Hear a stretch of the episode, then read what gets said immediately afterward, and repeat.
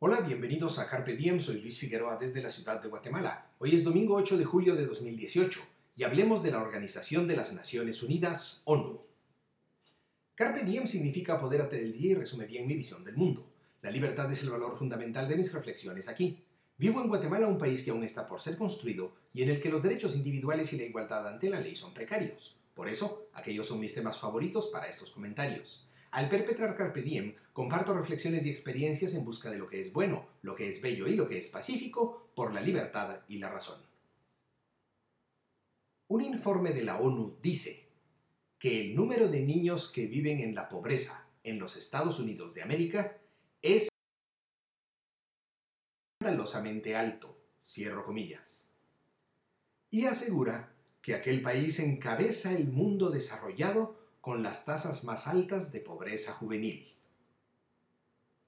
Pero como dice Daniel J. Mitchell en una publicación de la Foundation for Economic Education, abro comillas, esos estudios suelen estar guiados por la ideología estatista y hay que ser extremadamente escépticos con sus hallazgos.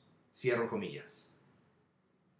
Cuando la ONU interviene en políticas sobre el cambio climático, el derecho a portar armas, la Internet, la guerra contra las drogas, la política monetaria y el control de la natalidad financiado por los tributarios, entre otras, inevitablemente llama a más poder y control por parte del gobierno, advierte Mitchell. Según la ONU, los gringos deberían pagar más impuestos.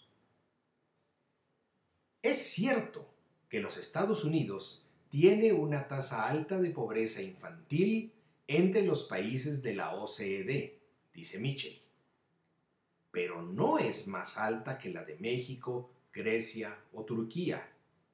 Y la información que expone la ONU no solo es una manipulación deshonesta, sino que el reporte está basado en mentiras.